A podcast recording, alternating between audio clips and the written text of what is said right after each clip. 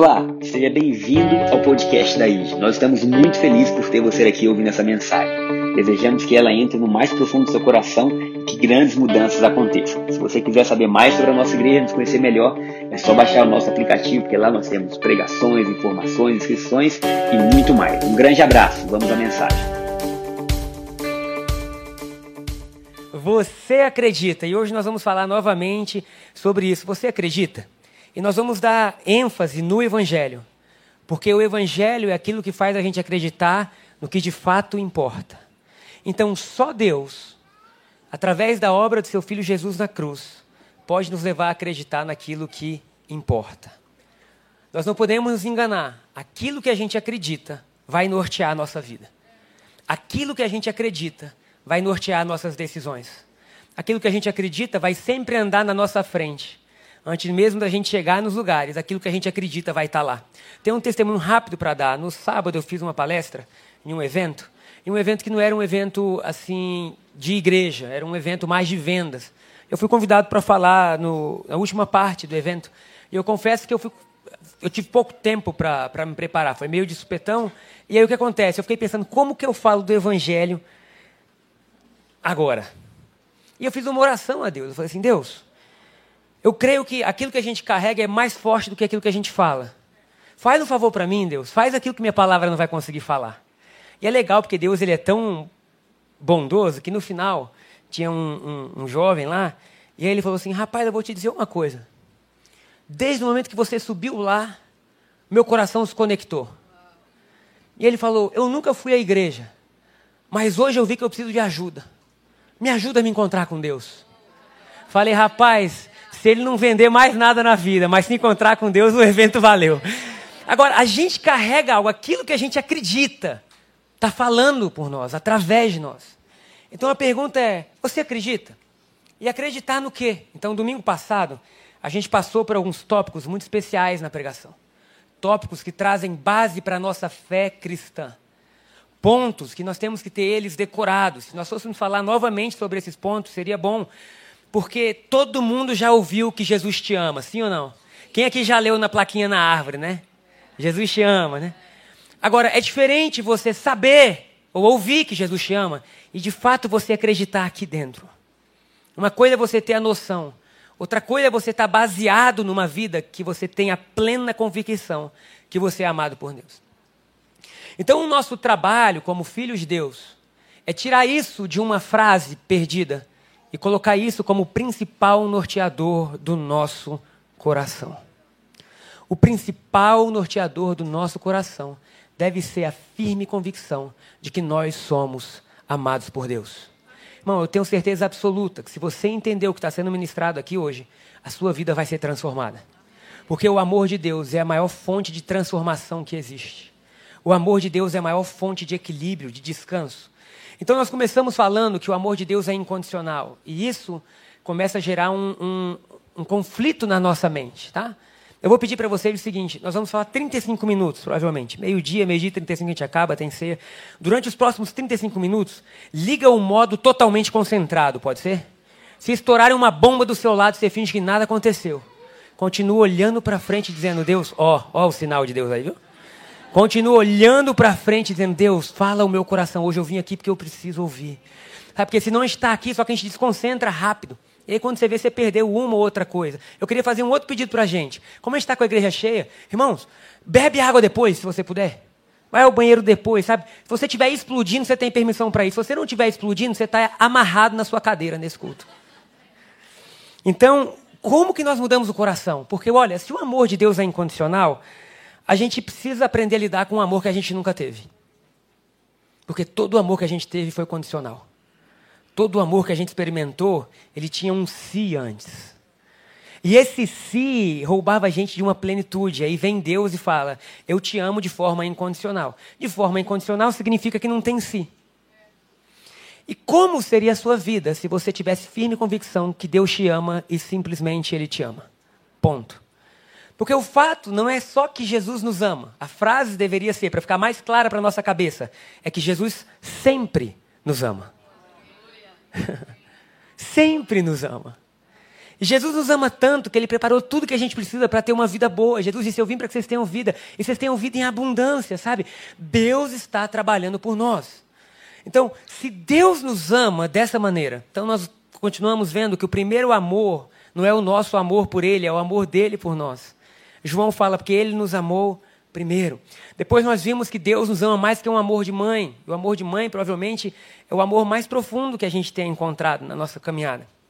Um amor que Deus fala assim: se sua mãe se esquecer de você, eu jamais vou esquecer. Eu lembro de você todos os minutos. Agora, qual é a capacidade de Deus para lembrar de cada um de nós todos os minutos? De saber, olha, aqui a gente tem mais de 240 pessoas, provavelmente. Conhecer cada um e saber o que está no coração e dizer que nos ama. Isso é maravilhoso demais. A gente só precisa receber. E Deus nos ama tanto, foi o que a gente viu domingo passado, na mesma maneira que Ele ama Jesus. Então, Deus te ama de maneira incondicional, o que já é maravilhoso. Porque nessa manhã Ele está trabalhando por você.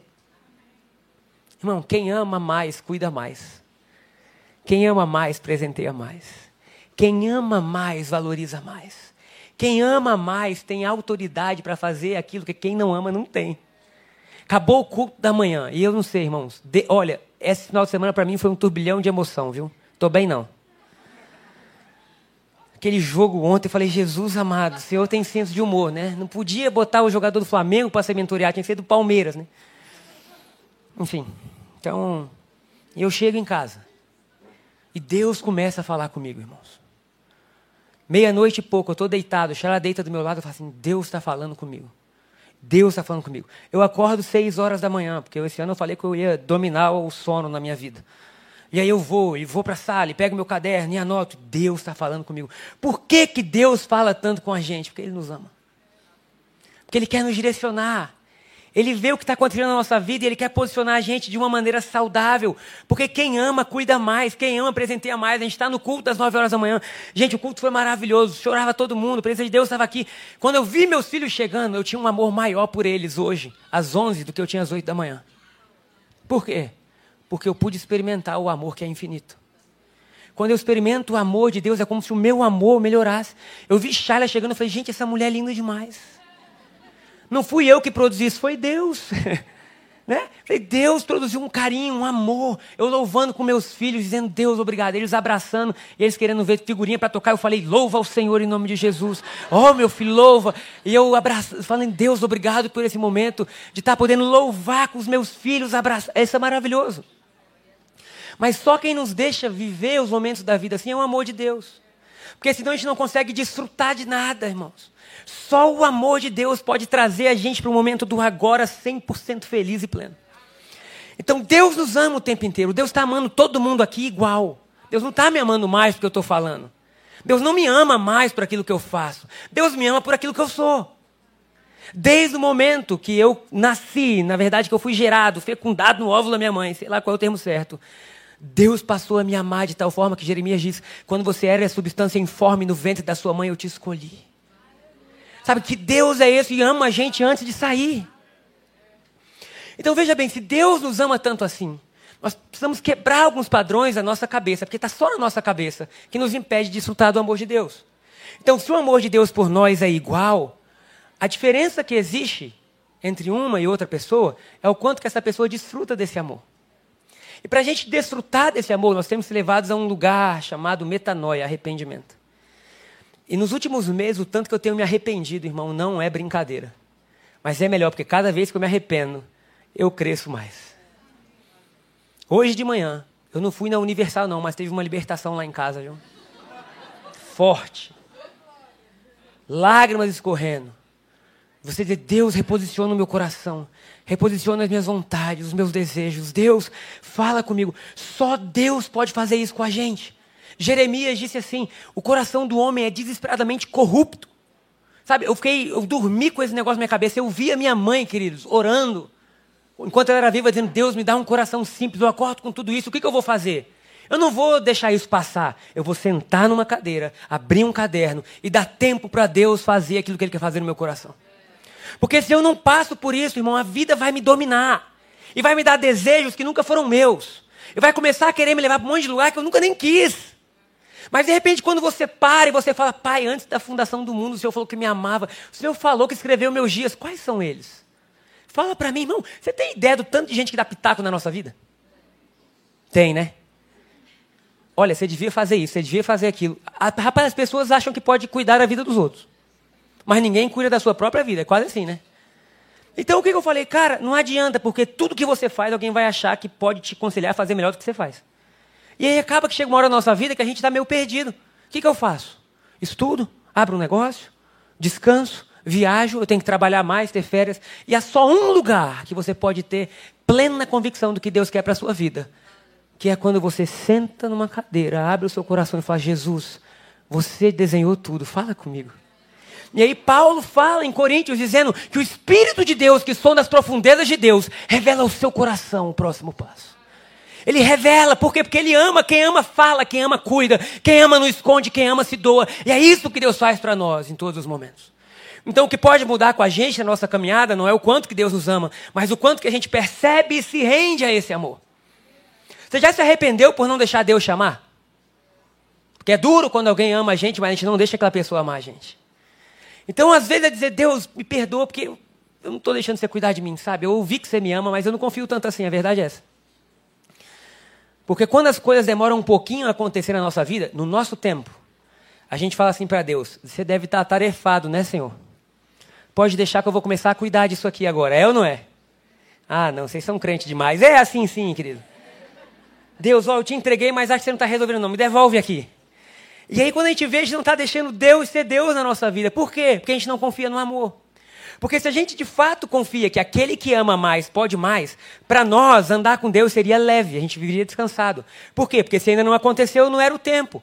Mas como você sabe disso? Porque aquele que fez o céu e a terra cuida de mim. E se ele cuida de mim, ele sabe o tempo de todas as coisas. Então eu vivo descansado. Eu, tenho, eu preciso terminar o resumo da pregação do domingo passado, senão a gente não vai caminhar, queridos. Mas o último ponto era: Deus me ama como Jesus. E Jesus que falou isso. Pode colocar, Bianca, por favor, o versículo? Você colocou no primeiro. Só porque você botou no primeiro culto, né? Aí. Eu neles e tu em mim, a fim de que sejam aperfeiçoados na unidade, para que o mundo conheças. Que tu me enviaste e os amaste, como também amaste a mim. Irmão, pensa o seguinte: Deus está amando muito ou pouco Jesus agora? Será que Deus, sabe? A Bíblia diz que Deus entregou tudo para Jesus, que Jesus é digno de tudo, sabe? É um amor que flui. Você já se imaginou Deus chamando no mesmo nível que ele ama Jesus agora? Ô oh, pai. Como diz o Léo, ô oh, papai. Tem coisa maravilhosa sendo preparada, por quê? Porque Deus nos ama. Então é uma, é uma transição, uma mudança de mente que Deus deseja realizar conosco, dia após dia. Então hoje nós vamos começar falando sobre no Você Acredita que você nasceu de novo. Você acredita? de fato você acredita que você nasceu de novo? Que você tem um novo nascimento. E esse novo nascimento possibilita coisas maravilhosas para você. João capítulo 16, versículo. Perdão, João capítulo 3, versículo 16. Jesus está falando com Nicodemos, falando sobre o novo nascimento, falando sobre o que está disponível. E ele fala assim: olha, porque Deus amou ao mundo de tal maneira Quantos aqui são amados de tal maneira? De tal maneira, de maneira tal, sabe? Deus amou o mundo de tal. É assim que eu sou amado. É assim que você é amado. Qual é a tal maneira? Que ele deu o seu único filho, para que todo aquele que nele crê não pereça, mas tenha a vida eterna. Agora, olha o versículo 17. Vamos para o próximo? Porquanto Deus enviou o seu Filho ao mundo, não para que julgasse o mundo, mas para que o mundo fosse salvo por ele. Irmão, respira fundo aí no seu lugar. Porque Deus está dizendo que ele podia ser juiz na sua vida, mas ele preferiu ser salvador. Deus está dizendo que ele podia olhar seus atos desde a sua infância e falar assim: Eu tenho algo contra ti. Deus podia olhar a forma que você trata as pessoas, seu filho, sua família, e falar assim: Eu vou ser juiz nisso. Mas ele está dizendo: Eu não vim para ser o juiz, eu vim para ser o salvador. Aleluia. Eu vim para mudar vocês. Sabe, eu não sou aquele que estou só com um martelo, não, não. Eu sou aquele que estou trabalhando no coração de vocês a fim de produzir sozo, salvação em todas as áreas, em todos os momentos. Isso que é salvação. Então ele está dizendo: Eu vim para que vocês tivessem uma nova forma de vida. E a coisa boa é que se você nasceu do Espírito Santo, você pode ouvir a voz de Deus. Fala para quem está perto de você, você pode ouvir.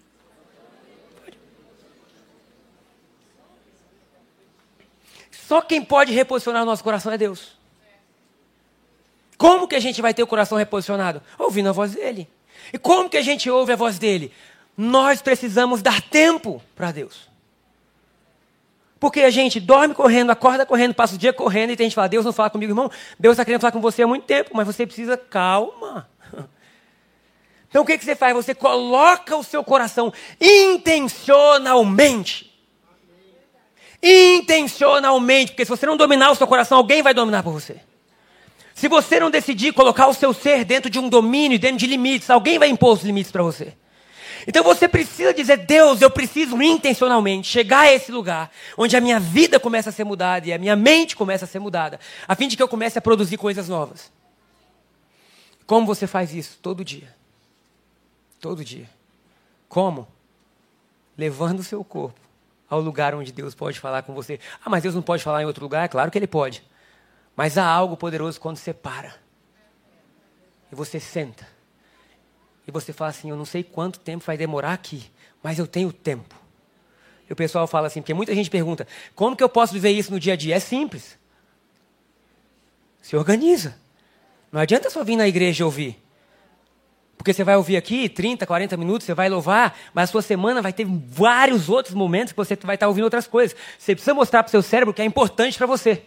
Então o que, que você faz? O que, que eu fiz hoje? Acordei cedo, pensei, orei, fui para minha mesa, abri meu caderno, peguei o livro que eu gosto de ler. Não tinha rosa, rosa nos ajuda lá. Hoje não tinha um café, não tinha nada, era água seca, irmão. Sequíssima, sem nada, só água, igual Elias na caverna. Jejum. E o que, que eu fiz? Sentei e esperei. Esperei até que aquilo que Deus tem para mim confrontasse aquilo que esse coração queria. Porque Jeremias fala assim: o coração do homem é desesperadamente corrupto. Eu fui estudar o que era corrupto hoje de manhã. E diz assim: frágil, se apega ao que não é nada.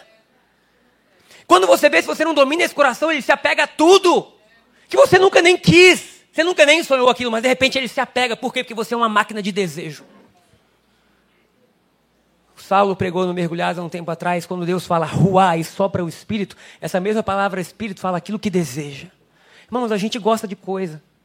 É ou não é? A gente gosta. Você está aqui no culto, vai batendo a fome, você fala, onde é que eu vou almoçar hoje? Ô oh, pai, é numa churrascaria abençoada, Senhor. É na minha casa, comendo bife com batata frita e feijão. Ô, oh, aleluia. Ah, os irmãos até levanta a mão. Tem gente sendo batizada em língua estranha agora, né? Aqui a gente foi feito para desejar. Mas o que Deus está dizendo é o seguinte: você precisa começar a dar caminho para esse teu coração. Porque se você não der caminho, irmão, vai chegar um momento que você vai estar cansado. Então, se você nasceu de novo, eu tenho uma boa notícia. Em uma manhã, tudo pode mudar na sua vida. Em uma tarde, tudo pode mudar. Em uma ligação. Cara, em um ano, você pode terminar o ano dizendo assim: Eu não sei o que aconteceu. Mas nesse ano, o sopro do Espírito Santo passou aqui. Aonde? Na minha casa, na minha vida, nas minhas emoções. Quem eu era, eu não sou mais. Por que, que isso acontece? Porque no mesmo capítulo que Deus está falando, que Jesus está dizendo que Deus enviou o seu filho, ele fala: aquele que nasceu de novo é como o vento. E o vento sopra e ninguém sabe de onde vai, nem para onde vai. Mas contudo, essa pessoa ouve a voz de Deus. Eita, aleluia. Deus está dizendo: você não está preso a nada. Sabe uma das coisas que me prendia na minha vida? Ser pastor. Estranho, né? Porque eu sempre ouvi que pastor não pode ser rico. Mas eu nasci rico. Um dia desse, um amigo meu falou: Tá ficando rico, né, pastor? Eu falei: Não, sempre fui. Sempre fui. Da onde eu vim, amigo, dinheiro nunca foi problema. Às vezes aqui ainda não se manifestou tanto. Mas sempre fui. Ou eu vou deixar o que tem aqui ditar minha vida. Ou eu vou deixar que casa e carro mova esse coração. Não vai mover, irmão. Um dia desse falei, Chara, é, não sei se eu devo falar isso, né? Mas vamos. Deixa pra lá. Queríamos apenas tomar um banho, mas o banheiro era pequeno, né? E o banheiro lá é o seguinte, irmão. Se um entra no box, o outro sai. Não tem conversa. Eu olhando aquilo, falei, que luta. Rapaz. Sabe, a gente correu, tava suado, os dois queriam tomar banho.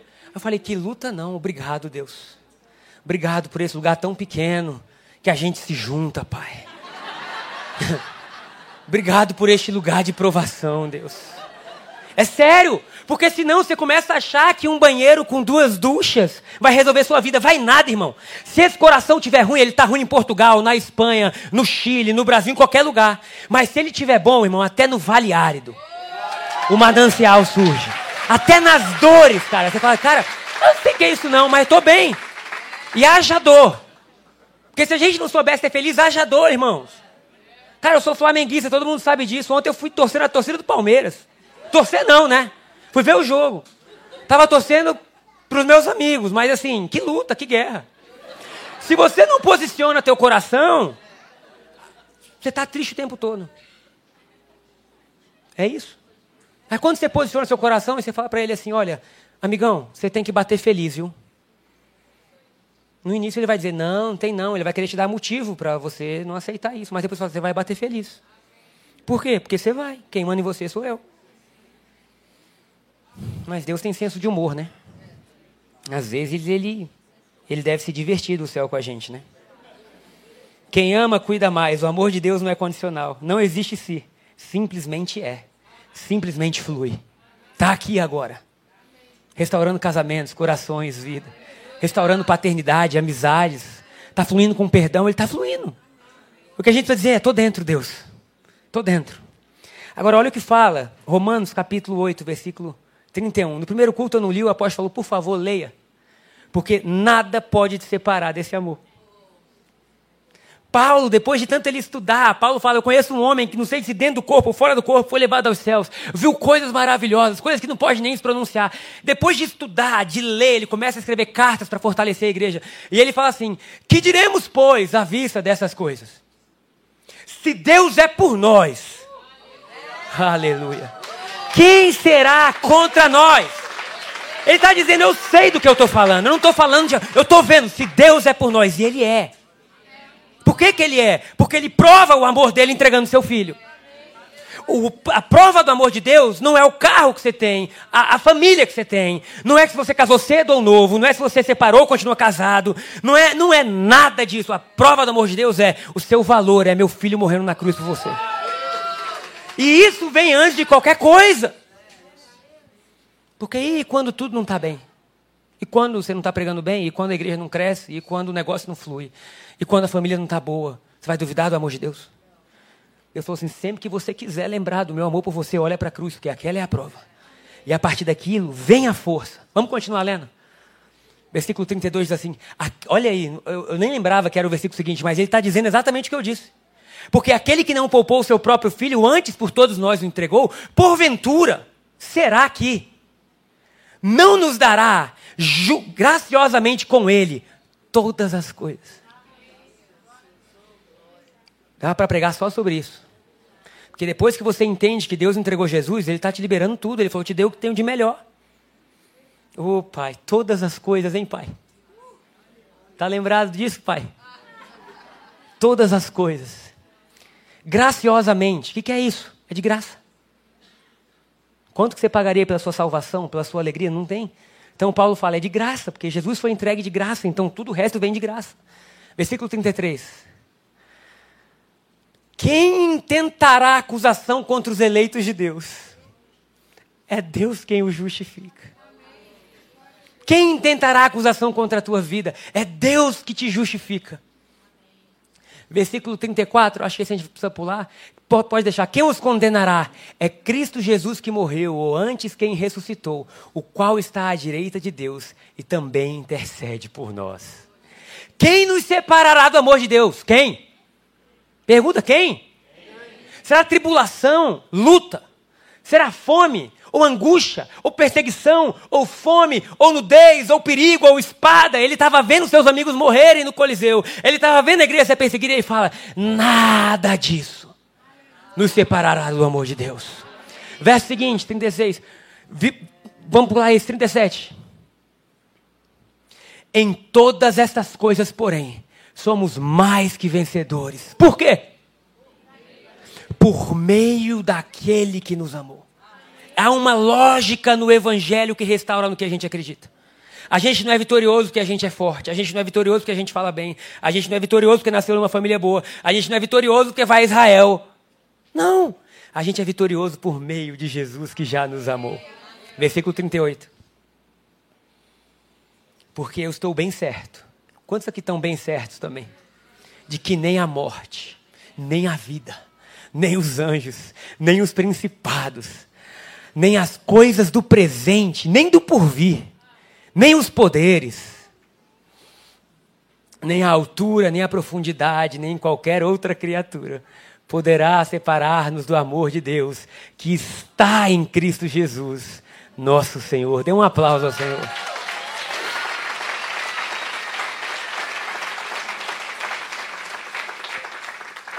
Chegamos ao ponto, então, onde a gente está proibido de andar ansioso. Fala para quem está perto de você, se você conhece, você está proibido. Porque coração ansioso nega confiança em Deus. Eita, agora dói, hein? Eita, por que, que você está proibido de andar ansioso? Porque a sua ansiedade é a sua prova que você não confia em Deus. É duro, porque às vezes todos nós temos. Estamos nesse mundo. Mas como é que a gente vence isso? Porque ansiedade é contrário ao que a Bíblia tem pra gente. Porque como você pode estar ansioso se sabe que Deus cuida de você? Quem tem convicção que Deus cuida, está descansando. É. Agora, por que, que a gente descansa? Não é que a obra não tenha sido feita. A gente descansa porque a obra foi feita. Mas foi feita não por nós.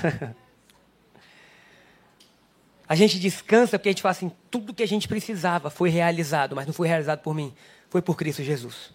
Então agora eu entro em uma atmosfera de descanso, que foi o que Jesus prometeu. Em Mateus ele não diz: Vinde a mim, todos que estáis cansados e sobrecarregados, e eu vos aliviarei.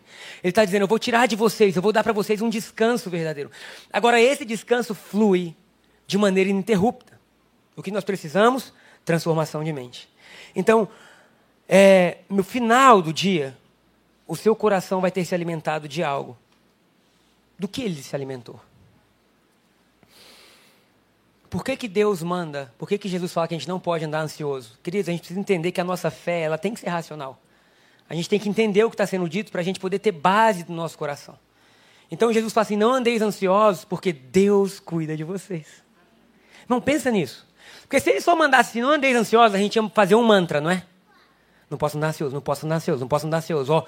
Até para não estar tá ansioso, a gente já está ansioso. Porque a ansiedade é uma praga tão profunda que depois que você se agarra a ela, você está ansioso por tudo. A pessoa acostumou a estar tá ansiosa. Pelo quê? Ai, não sei, eu estou ansioso porque eu não estou ansioso. É. Aí está tudo bem na vida. Sei lá, a pessoa, cara, conquistou tudo. Casou, filho, viajou, sei lá. Tudo maravilhoso, tá bem. Aí ela começa a pensar assim, rapaz, se acontecer aquilo, eu vou perder tudo, hein? Acho que eu preciso ir no médico, estou doente. Ela começa a criar coisa na cabeça dela que nem existe. Por quê? A ansiedade virou um padrão. E aí ela tem tudo, mas ela não consegue desfrutar de tudo. Porque desfrutar só Jesus pode fazer. Desfrute é algo do cristão. O deleite, vocês vão desfrutar. Então, como que nós fazemos isso? Bom, peraí.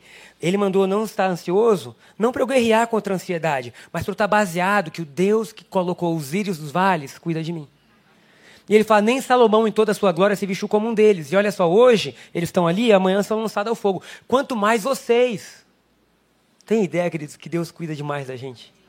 Jesus fala assim: Ele sabe quando um cabelo da sua cabeça se torna preto em branco. Ano passado Deus teve que contar um pouco mais na minha. Que Deus é esse que sabe até o que a gente não sabe, que sabe os detalhes da nossa vida. Bom, então se eu confio nele, eu posso descansar. Como que eu faço isso então? Intencionalmente colocar o coração diante do Senhor. Quem já ouviu falar de Salomão? Ninguém? Salomão é ungido rei jovem.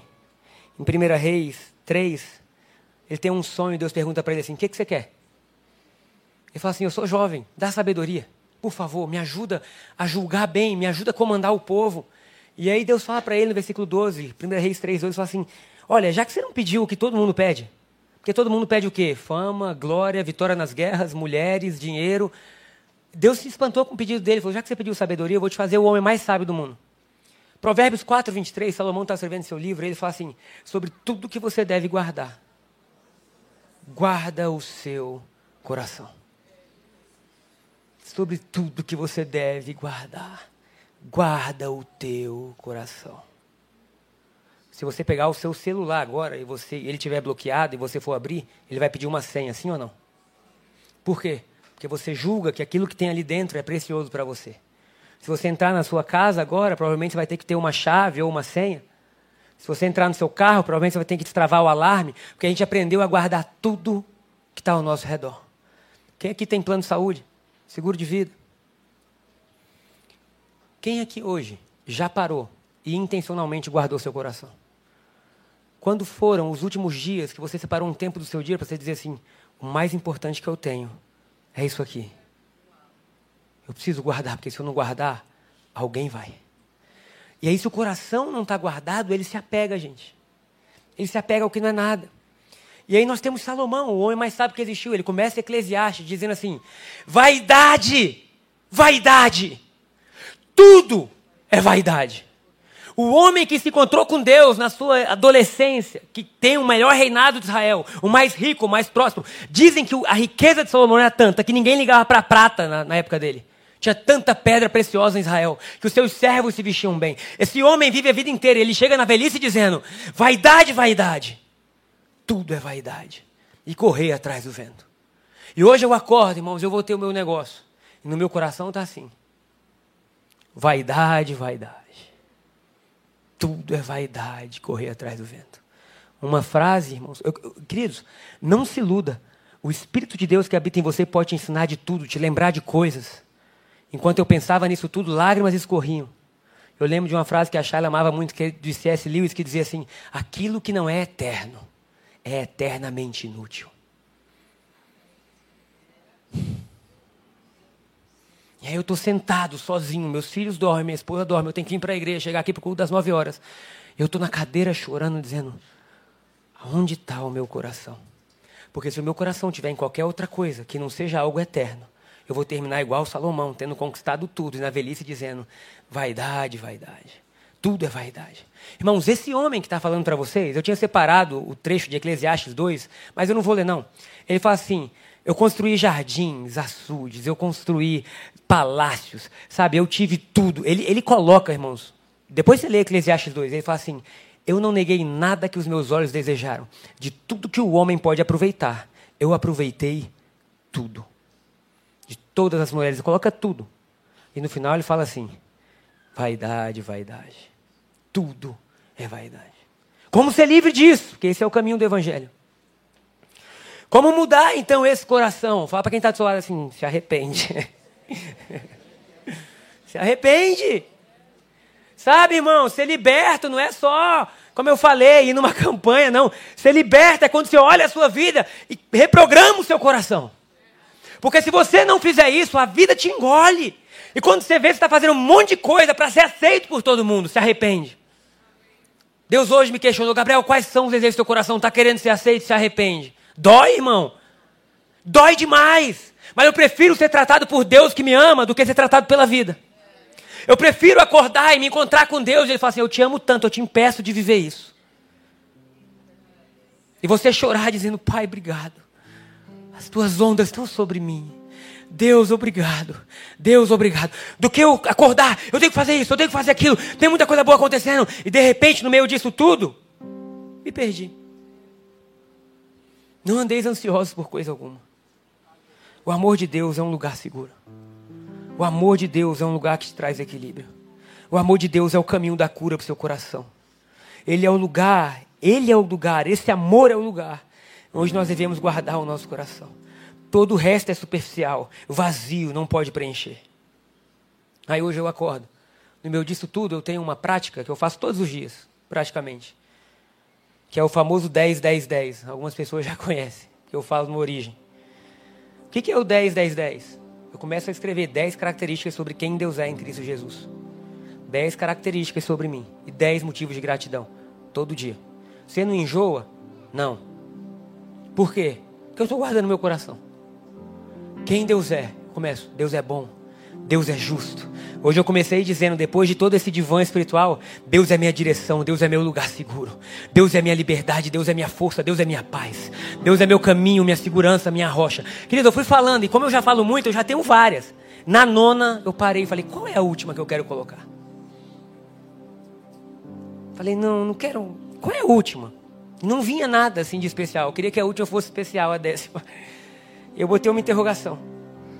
Depois de terminar e pensar um pouco sobre isso, Gabriel, quem é você? Irmão, é melhor você acordar dizendo quem você é aos olhos de Jesus do que alguém te dizer. Porque e o dia que você não pregar bem?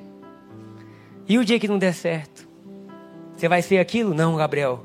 O sol raiou. Você é luz. Você é vida, você é filho, você é ungido, você é abençoado, você é engraçado, você é alegre, você é inteligente, você é sábio, você é força, enfim. Chegou na nona, na última, na décima, eu parei. Não sabia o que falar mais. Eu, puxa dele, eu tô tão parecido com você que eu parei na mesma, hein? Eu me divirto com Deus. Parei na mesma, assim, olha só, a gente tá igual, hein, pai? Sei. e Deus sei, né? Aí beleza. O último, dez motivos de gratidão. Gratidão, Deus. Aí comecei, gratidão pelos meus filhos, gratidão pela vida, gratidão pelo sol, gratidão pela casa, gratidão por esse copo d'água, gratidão pelo caderno, gratidão pela igreja. Dez. No nono, irmãos. Quando chegou na última, na nona para a décima. Falei, Deus, qual é a minha décima gratidão? Deus falou assim: agradece pelo que te falta. Irmão, ali acabou tudo. que eu falei, caramba, Deus. Obrigado pelo que eu nunca tive. Obrigado pelo que eu nunca vivi. Obrigado pelos lugares que eu nunca fui.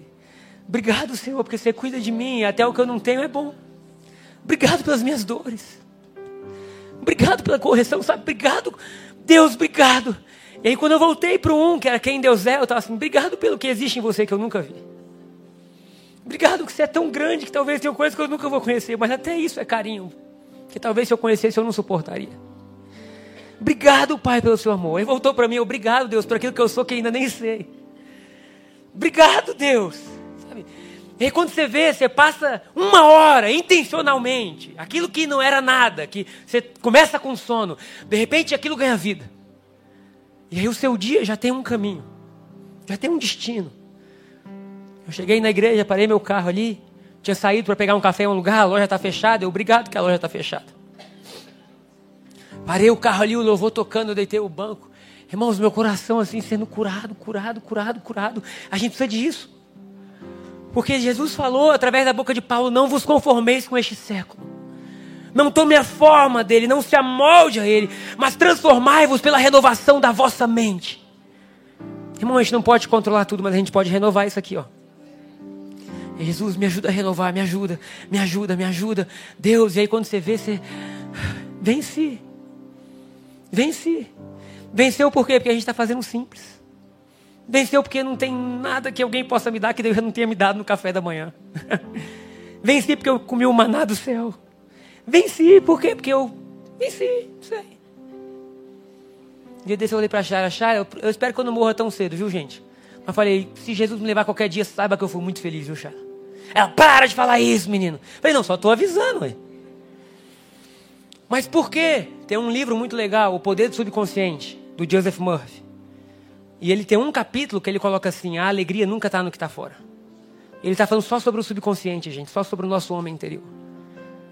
Um homem que estudou, tentando ensinar, e ele fala assim: se você entender que aqui de dentro flui, aqui de dentro. E aí ele fala, ele dá o um exemplo no livro dele, capítulo 8, se eu não me engano. Ele fala de um homem que foi visitar um fazendeiro. Aí ficou uma semana com o fazendeiro. E no final ele falou assim: Cara, eu nunca vi alguém tão feliz. Por que, que você é tão feliz? O fazendeiro olhou para ele, parou. Que eu decidi. eu fiz da alegria um hábito. Irmãos, nós somos o povo que pode revelar Jesus para o mundo. Vamos fazer desse lugar onde a gente é tratado, onde a gente chora, onde a gente muda, onde a gente se arrepende, o lugar onde a gente habita. E o que Deus nos der, obrigado, Deus. E o que Deus não nos der, Obrigado, Deus. Sabe, olhar as coisas simples. Valorizar a vida, a família, porque senão a gente vive igual ao mundo. Não, o dia que acontecer isso. Cara, o dia que eu chegar lá. Aí você chegou aonde você sonhou 10 anos atrás, mas seu coração está assim, o dia que eu chegar lá. Por quê? Porque ele se acostumou. Ele se acostumou. É um padrão. E que você está sempre esperando a próxima coisa. E Deus está dizendo: para. Deixa o passado, me entrega o futuro. Vive hoje. Vive hoje. Celebra a sua família hoje. Celebra a sua vida solteira hoje. Ah, mas eu queria casar. Para hoje fala: Deus, que pena que ninguém me descobriu ainda, Senhor. O pessoal está perdendo um negócio muito legal, né, Pai? Fica feliz, irmão. Senão, senão você não. E aí o Espírito Santo vem, visita, batiza, aviva. E aí a gente volta a ser saudável. ser saudável. Perguntaram assim para mim lá no Instagram, né? Pastor, fala uns livros bons de batalha espiritual e que revele as obras do inimigo. Meu coração quase chora. Falei, rapaz, se eu puder falar, vai estudar as obras de Deus. A não ser que Deus tenha te mandado fazer isso, porque se Ele mandou, esse é o caminho para você, mas se Ele não mandou, vai estudar a grandiosidade do teu Deus, porque quando você estudar isso, o inimigo vai correr de você, vai fugir de você. A Bíblia fala que a roupa de Paulo expulsava o inimigo. A roupa, irmão, que desdém, não é? Que desdém, o cara nem sabia por onde a roupa dele passava, sei lá como é que era isso, as vestes. A gente se preocupa tanto com que a gente não. Vamos mergulhar a igreja. Vamos fazer da nossa vida um lugar assim, de manancial, amém? Sobre tudo que deve guardar, guarda teu coração. Porque deles procede a fonte de vida. Amém? Amém? Coloque-se de pé no seu lugar.